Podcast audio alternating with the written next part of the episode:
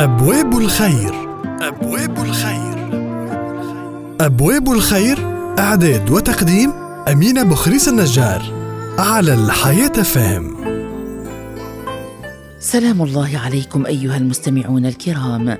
عن علي رضي الله عنه أن رسول الله عليه الصلاة والسلام قال من سره أن يمد له في عمره ويوسع له في رزقه ويدفع عنه ميتة السوء فليتق الله وليصل رحمه.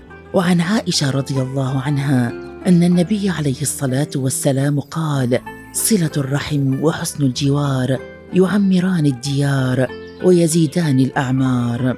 صلة الرحم هنا تعني الإحسان إلى الأقربين بفعل الخير لهم ودفع الشر عنهم وهي من أخلاق الإسلام العالية وتعني الحنان والرقه ولأهميتها اشتق الله عز وجل اسمها من اسمه الرحمن وأقسم بها وقرنها بالتقوى فقال تعالى بسم الله الرحمن الرحيم واتقوا الله الذي تساءلون به والأرحام إن الله كان عليكم رقيبا.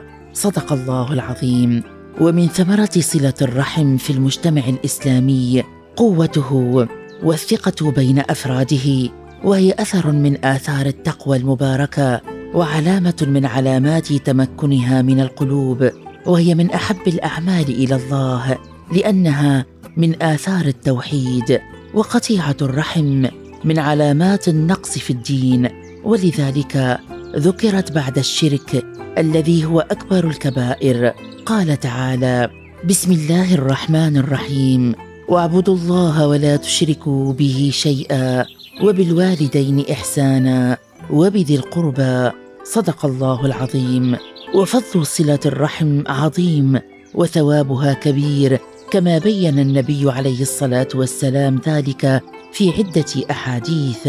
فعن عمرو بن سهل رضي الله عنه أن النبي عليه الصلاة والسلام قال صلة القرابة مثارة في المال محبة في الأهل منسئة في الأجل.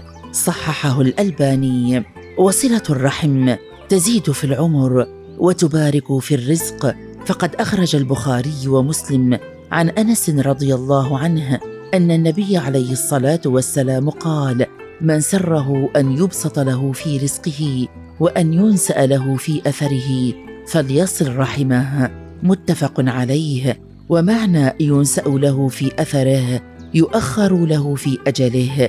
ويزداد في عمره والمقصود بزيادة العمر كما قال العلماء أن يبارك الله تعالى في عمر الإنسان الواصل ويهبه قوة في الجسم ورجاحة في العقل فتكون حياته حافلة بجليل الأعمال.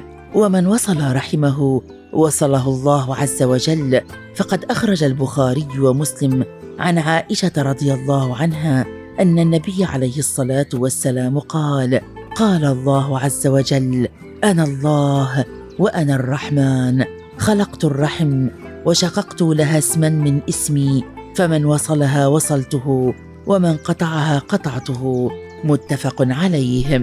كذلك إن من أفضل الصدقات الصدقة على الأرحام. عن أم كلثوم بنت عقبة رضي الله عنها أن النبي عليه الصلاة والسلام قال أفضل الصدقة صدقة على ذي الرحم الكاشح ومعنى الكاشح الذي أضمر العداوة والقطيعه فثواب الصدقة على ذوي الرحم يزيد عن من سواه.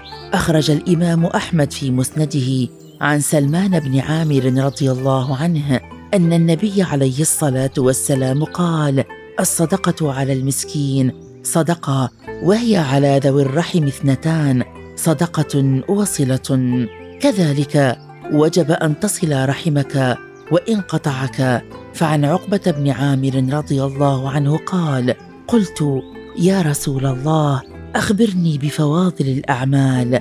فقال يا عقبة صل من قطعك وأعط من حرمك وأعف عمن ظلمك. وقال أيضا ليس الواصل بالمكافئ ولكن الواصل الذي إذا قطعت رحمه وصلها. أخرجه البخاري. اللهم اجعلنا ممن يورثون الجنان ويبشرون بروح وريحان ورب راض غير غضبان. أبواب الخير. أبواب الخير. أبواب الخير. إعداد وتقديم أمينة بخريس النجار. على الحياة فهم